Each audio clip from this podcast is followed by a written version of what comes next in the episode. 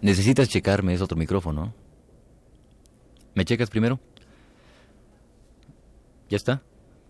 Bueno, retrato hablado, programa número 3, Elvira Gascón, para el jueves 16 de octubre de 1980. Radio UNAM presenta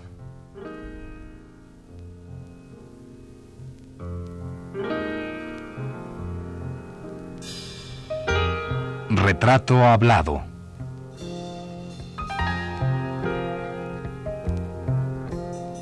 Elvira Gascón.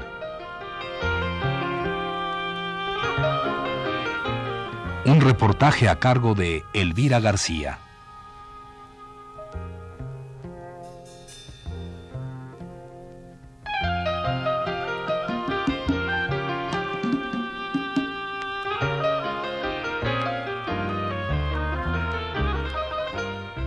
Vuelvo a ti, soledad, agua vacía, agua de mis imágenes tan muerta, nube de mis palabras tan desierta, noche de la indecible poesía. Por ti la misma sangre, tuya y mía, corre el alma de nadie siempre abierta. Por ti la angustia es sombra de la puerta que no se abre de noche ni de día.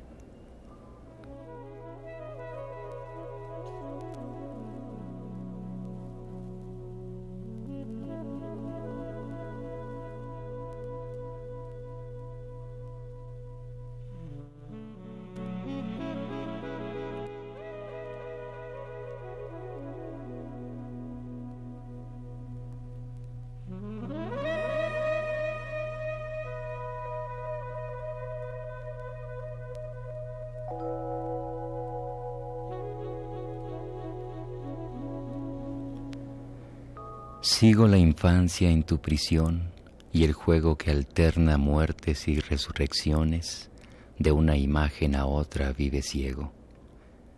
Claman el viento, el sol y el mar del viaje. Yo devoro mis propios corazones y juego con los ojos del paisaje.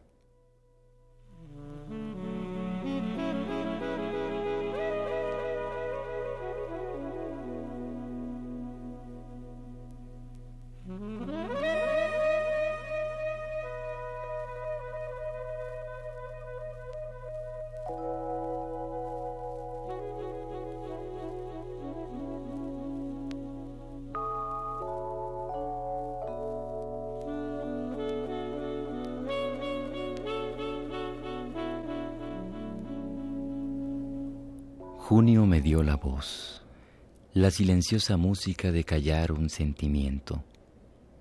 Junio se lleva ahora como el viento la esperanza más dulce y espaciosa. Yo saqué de mi voz la limpia rosa, única rosa eterna del momento. No la tomó el amor, la llevó el viento y el alma inútilmente fue gozosa.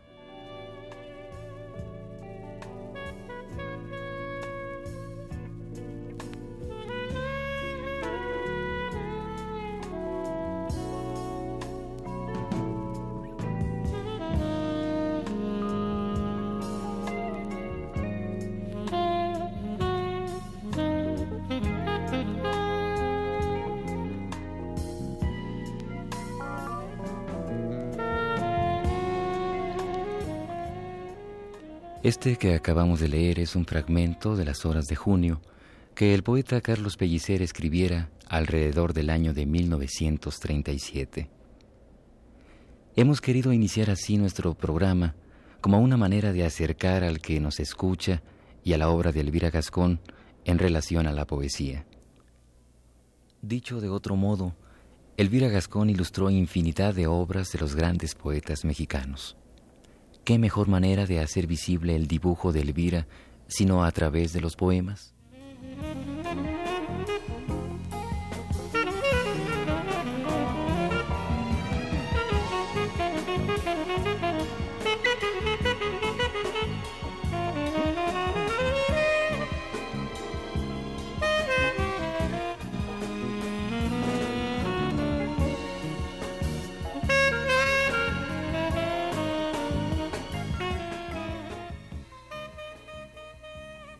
Elvira, aquí la otra vez nos quedamos platicando sobre eh, la relación que había entre la literatura y el, dibujo, si lo que tú tenías que ver o adivinar o interpretar de la de la obra de un poeta o de un escritor para poderla llevar al dibujo. Bueno, sentirme paralela a él, al poeta, sentirme paralela. Eh, si es una cosa agradable, agradable. Yo me imagino que si estoy ilustrando un mal pensamiento, tengo yo que pensar mal, o si un criminal, sentirme criminal, si es de amor, amar, en fin, lo que sea. Paralela, paralela al, al poeta, es la única manera de, de que el dibujo sea case con, con, el poema, ¿no? que no sea una cosa que no tenga nada que ver. Y yo estoy segura de, de, que sí lo he hecho bien porque por la cantidad de felicitaciones que he tenido de ellos. Incluso algunas veces me han dicho, nos has adivinado lo que no hemos dicho. Lo que ha quedado entre líneas, digo, bueno, claro, una por lo general se leen los poemas deprisa, pero si los vas a ilustrar, los lees muy despacio varias veces y te encuentras con que hay una especie de trasfondo, de lejanía en el poema que no lo dice con palabras, sino queda como una música lejana. Y muchas veces es eso lo que yo ilustro y les encanta. Claro, sí. Eh, yo venía pensando, eh, ahora que venía para acá, y, además porque lo he platicado con algunos amigos, que a Elvira Gascón se le identifica más como dibujante que como sí, al óleo, si es cierto, ¿no? Sí, es cierto. Que, no sé, yo siento especialmente algo muy particular cuando veo los torsos de, desnudos, las, los cuerpos que tú dibujas. Son de natural, ¿eh? Tengo, tengo modelos, no son invención. Sí no puedo hacer nada absolutamente de memoria. Yo sé que hay algunas gentes que, pintan de memoria, pero no lo entiendo cómo puede ser eso. Es tan distinto siempre el ser humano, el desnudo humano. Es como las huellas dactilares, todas son distintas. Entonces tengo varias parejas, varios matrimonios y son además universitarios, porque los modelos profesionales no dan el, no entienden, no, no es que no entiendan, es que no se compenetran. Si, por ejemplo, en este San Sebastián que tengo ahí, eh, yo recuerdo una vez que vino un modelo, que no sé si llamé a San Carlos o a Esmeralda, no sé dónde, viene un muchacho, pues eh, claro, obviamente los, los hombres por lo general son, son obreros. Entonces le explico que San Sebastián era un soldado romano que no quiso jurar de la religión católica que había él profesado recientemente y entonces lo, lo mataron, lo flecharon, era hermosísimo además San Sebastián. Y, le, claro, le, eh, le digo, usted levante la cabeza y, así se echa para atrás las manos, así las tiene atadas a una columna y, se queda bien, dice, señor, esa viga está torcida. Bueno, salió el albañil, ¿no? Entonces San Sebastián voló, ¿no? Yo puse una excusa que me dolía la cabeza y lo despedí, ¿no? Y entonces... Mm, los otros modelos, ya te digo, son gente universitaria, son parejas y los dos son, esta que me estoy refiriendo ahorita, son los dos biólogos. Pues claro, no necesitas nada, da un San Sebastián que es una maravilla, o ella es lo mismo, estás hablando de Circe, pues que Circe ni nada, no entienden nada, ¿no? Entonces, esta criatura, por supuesto, esculta, claro, y se da muy bien cuenta de qué cosa, cómo debió de ser, cómo es, porque esos personajes son eternos, Circe posó muy bien para Circe. En fin. Así que tú necesitas siempre modelo, la materia humana. Sí, sí, y no digamos las manos, y las manos son un prodigio, pero siempre necesitas el modelo. No puedo hacer nada de memoria. Creo que no se debe. La naturaleza es muy hermosa.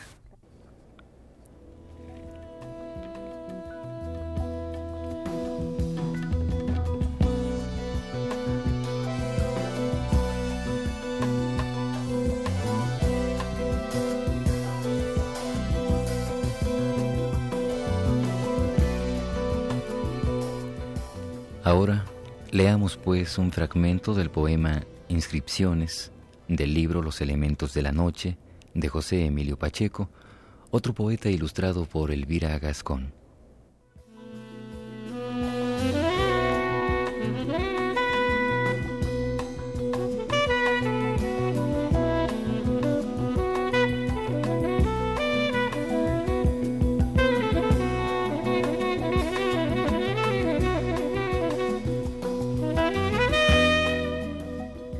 Piedra que inútilmente cubre el tiempo, muro entre dos distancias levantado, que nada cubre ya, porque lo cubren la destrucción, la hierba, acaso el viento. Puerta cerrada de un jardín que nunca ha existido o yace entre sus ruinas. Muro de polvo, siglos que se yerguen contra el paso de nadie bajo el tiempo.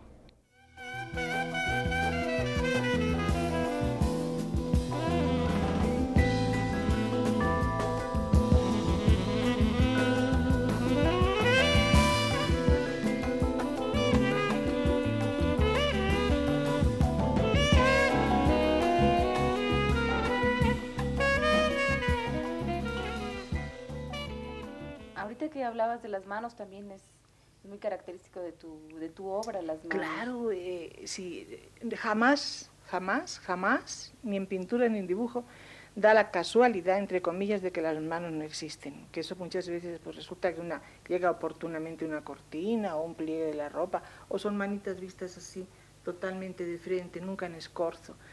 Y es lo más hermoso del cuerpo humano, las manos y los pies. ¿Para ti qué significan las manos, además de lo que signifiquen a nivel de poderlas llevar al óleo o al, o al... Bueno, significan que es la herramienta que, que, que, hace lo que el cerebro piensa. O sea, es, es la herramienta que ejecuta lo que tú deseas, lo que tú piensas. Quiere decirse que las manos, según tus pensamientos, son o no hermosas. Yo sí creo en la quiromancia, no al estilo de las gitanas que vas a hacer un viaje o que te va a tocar la lotería, no. Eso ya es la mercantilización de una ciencia, ¿no? Pero sí, la quiromancia es cierta. O sea, tú por las manos puedes muy bien, sin necesidad de leer rayas ni quedarte muy seria, ¿no? Sino, nada más así como estoy viendo tus manos ahorita, pues te las estoy leyendo. las manos son, es la herramienta que ejecuta lo que tú piensas. Y tus pensamientos son hermosos, nobles, tus manos serán hermosas y nobles. Mira, ¿cuántas veces he dicho las manos del asesino? Muchas veces lo has leído. Pues sí, pues claro, si en esa fotografía de, eh, aparecen las manos de un, pues tienen que ser torpes y tienen que tienen que reflejar lo que el horror de, su, de la mente de un asesino tiene que reflejarlo sus manos. es un espejo de alguna manera. Sí, es la herramienta que ejecuta tu pensamiento. O sea, es como en geometría podríamos decir, mm, ¿qué son los polígonos semejantes? Pues dicen, son eh, ángulos iguales, lados proporcionales, me acuerdo. Bueno, pues eso, es lo mismo, es los mismos ángulos y proporción. O sea, manos hermosas, pensamiento hermoso, esa es mi, mi conclusión. ¿Y tú encuentras fácilmente manos hermosas? Claro que sí, hay mucha gente buena. Lo que pasa es que, que, no nos fijamos, pero hay más gente buena de la que, de la que creemos.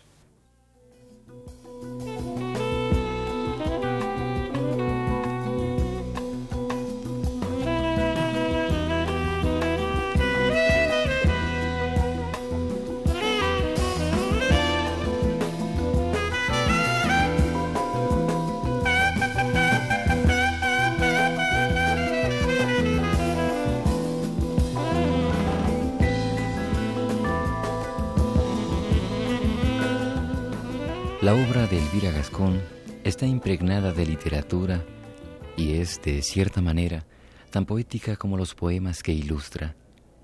Es como si la línea, el trazo de sus dibujos, naciera a la par que el poeta escribe el verso. Ambos, dibujo y poema, se funden y son en sí obra unitaria.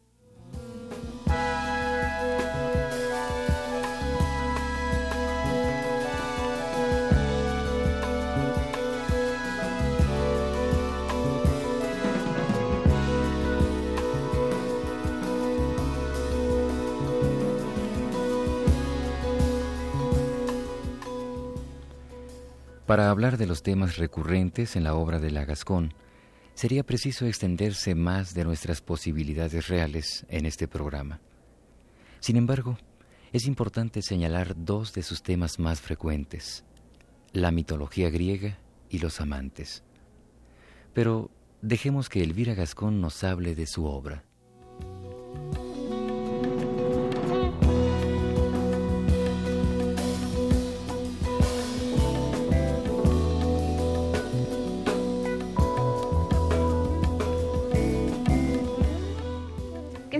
Para ti el momento de creación de una obra?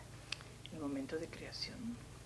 Me, me, me agarra, se curva. nunca se me había ocurrido pensar qué, qué significa el momento de creación. Bueno, por lo general, tú te enamoras de una idea y a lo mejor llevas años con, con ese germen, ese, esa semillita, y un día te pones a pintar. Y no tiene nada que ver este, la idea y, la pintura en el momento, si está bien o mal. A ver si me puedo explicar. Tú te enriqueces, te llenas de vivencias, de cosas hermosas, de música, de buena literatura. Yo leo bastante, pero nunca leo, mm, pues moderno nada. Son los clásicos latinos, muy bien traducidos, por supuesto, tengo muy buenas traducciones. Algunos griegos, esas traducciones ya son más, más no pueden ser tan fieles como los latinos, que es más fresco, más nuevo, ¿no? Este, los clásicos españoles, siglo XVI, XVII, y algunos ingleses, todos traducidos porque no, no conozco ningún idioma más que el mío y mal. Bueno, leo bastante. Y, y hay las cosas hermosas, no es que las vea, es que las consumo, las, podríamos decir, las admito, las, las, las, integro a mí. Entonces tú te vas llenando, te vas enriqueciendo y aquella idea que tenías al principio la desarrollas y no te das cuenta que si lo haces bien es por las lecturas y por la observación de la naturaleza y de los animales que adoro. En fin, es un cambio, tú, tú te llenas, te enriqueces de hermosura y luego la regresas cuando menos lo piensas. Y entonces pues dices, creación, no creación, no. Es parte de un ciclo tal vez. Un ciclo, sí. Un ciclo. Mira, este Quijote ya lo acabé, lo acabé hoy. Y está, pues, como yo digo, Don Quijote derribado, no vencido, derribado. Vencir nunca lo vencieron. El ideal flota siempre. Pues vete a saber todas esas escenas, que esas alusiones que hay en el fondo, vete a saber desde cuándo estarían en mi mente, ¿no? Y en un momento dado surgen, surgen y lo, lo, conviertes en colores y en líneas, pero no te das cuenta si estás creando o no. no. Es más, muchas veces crees que estás haciendo una cosa preciosa y al día siguiente la pones cada a la pared y, y le das tres o cuatro meses de pared hasta que la vuelves a ver. No sabes. No sabes. Pero ¿hay algún momento específico en que tú sientas necesidad de, ponerte a tal vez a vaciar todo eso que bueno, has, que has te voy a decir una cosa que es de lo más desconsoladora. Sí, es desconsoladora. Que si tienes, si físicamente estás descansada, si no tienes problemas, si has dormido bien, estás en muy buenas condiciones para trabajar. O sea, no creo en la literatura romántica del artista friolento en una guardilla, muerto de hambre, cansado, que hace una... No, no, ese pobre no hace más que pues dormitar y, tristear. El, el, físico no hay que despreciarlo, la naturaleza no hay que despreciarla. Yo estos días, bueno, ya mis años, pues fíjate, pero cuando estoy cansada y tengo algo pendiente, es una tristeza porque quiero trabajar y materialmente no puedo. La mente está viva, la mente me, está indicando el camino, pero sin embargo no puedo trabajar, ¿no? El cansancio. O sea, esto es triste, pero coincido con lo que decían algunos místicos. bueno, Santa Teresa exactamente. El burrito, el que nos lleva, que es el, el cuerpo, hay que, debe de estar en forma. Claro. O sea, el artista debe ser además un ser sano y, y descansado. Claro. Si no, no. Sí, el artista no es un ser iluminado que por obra y gracia de... Sí, puede, puede estar iluminado, pero, pero su cuerpo tiene que responderle. si está enfermo, claro, puede responder un minuto o dos al día, una hora, pero si no está enfermo, puede, puede darse el caso de trabajar exhaustivamente 92 años como Picasso, porque era un toro, fíjate la, en, las fotografías de los tórax que se ven, que te da ganas de pintar un mural en, en ese pecho, ¿no? Qué hermosura de hombre, qué fortaleza.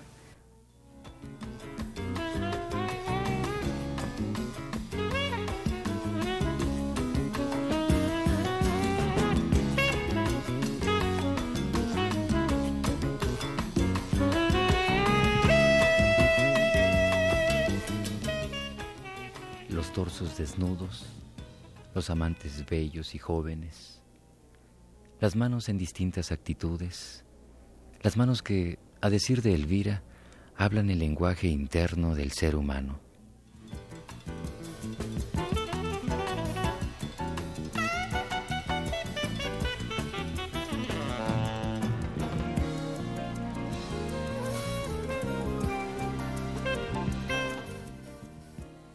Porque yo te preguntaba si había un momento específico en que tú necesites vaciar todo lo que has, te has eh, comido de alguna manera o has bebido de los libros, de la música. No, sí. De repente tienes necesidad o ansia, no por el hecho de que alguien te haya pedido un cuadro X, sino porque tú quieres pintar un cuadro X. Pues sí, pero pero no, no, no, le, no se le da tanta importancia. Te pones a trabajar y estás muy a gusto, te dices que no estás en casa, que te niegas al teléfono y a la puerta, pero no, no, no, no, yo no me doy importancia en ese sentido. Y luego cuando lo veo digo, ah, pues si estuvo bien o estuvo mal. Es decir, aquí viene la inspiración, como que si entrara una señora en el taller, no. no. crees en la inspiración entonces? Bueno, ¿a qué le llamas inspiración? Pues Al dominio, dominio de bueno, lo que para mí la inspiración sería la disciplina, ¿no? Pero hay gente que habla de inspiración como algo que llega así como caído del cielo. Pues no creo, no creo, no creo la inspiración, eh, si quieres que te conteste concretamente a esta pregunta, podría ser capacidad para ejecutar lo que tú has pensado. O sea, destreza. Y lo haces bien que inspirada. No, es fortaleza. Fortaleza. Sí. Yo en una ocasión recuerdo a un editor, que no voy a nombrar ahorita, que, que me decía que qué, mm, ¿cómo fue la frase que me molestó? Que qué delicados eran mis dibujos. Fíjate que no son delicados. Entonces le dije, un momento, cuando un trapecista se, suelta de un trapecio, se, separa y da una vuelta o dos en el aire y agarra el otro trapecio, sin estrellarse, no se le puede llamar delicado. No. no. Bueno, pues eso es cuando una cosa la haces bien, no es delicadeza ni, ni inspiración ni nada, es destreza, fortaleza y dominio y si quieres condiciones desde que naces hasta que te mueres, que en un momento dado puedes hacer las cosas porque estás además físicamente descansada. Si no, no. Lo sé por experiencia. Cuando yo he querido hacer a fuerza por una cosa, ha sido siempre, ha resultado mal, ha resultado débil, que es lo que más coraje me da.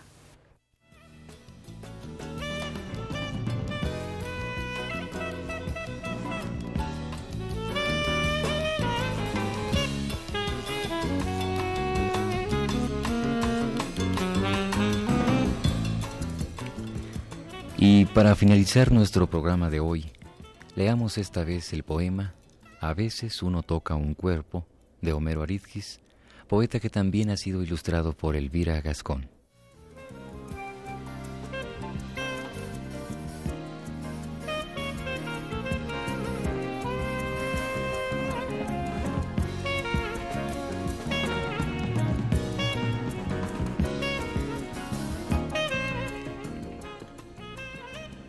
A veces uno toca un cuerpo y lo despierta. Por él pasamos la noche que se abre, la pulsación sensible de los brazos marinos, y como al mar lo amamos, como a un canto desnudo, como al sol del verano. Le decimos luz como se dice ahora, le decimos ayer y otras partes, lo llenamos de cuerpos y de cuerpos, de gaviotas que son nuestras gaviotas. Lo vamos escalando punta a punta, con orillas y techos y aldabas, con hoteles y cauces y memorias, y paisajes y tiempo y asteroides. Lo colmamos de nosotros y de alma, de collares de islas y de alma. Lo sentimos vivir y cotidiano, lo sentimos hermoso, pero sombra.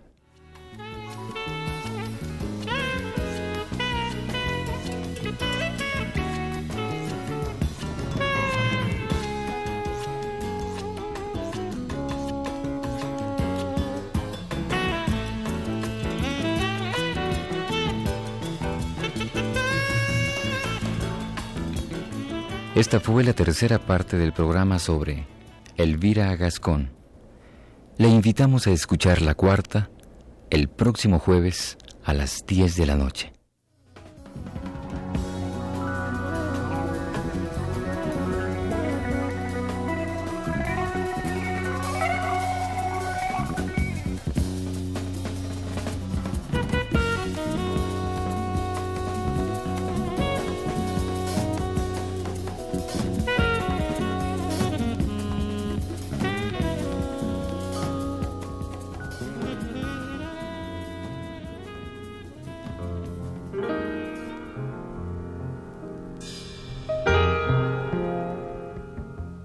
Radio UNAM presentó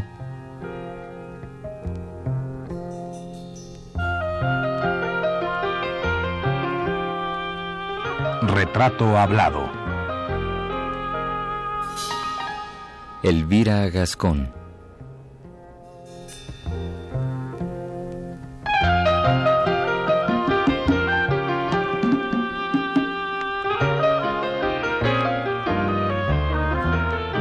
Reportaje a cargo de Elvira García.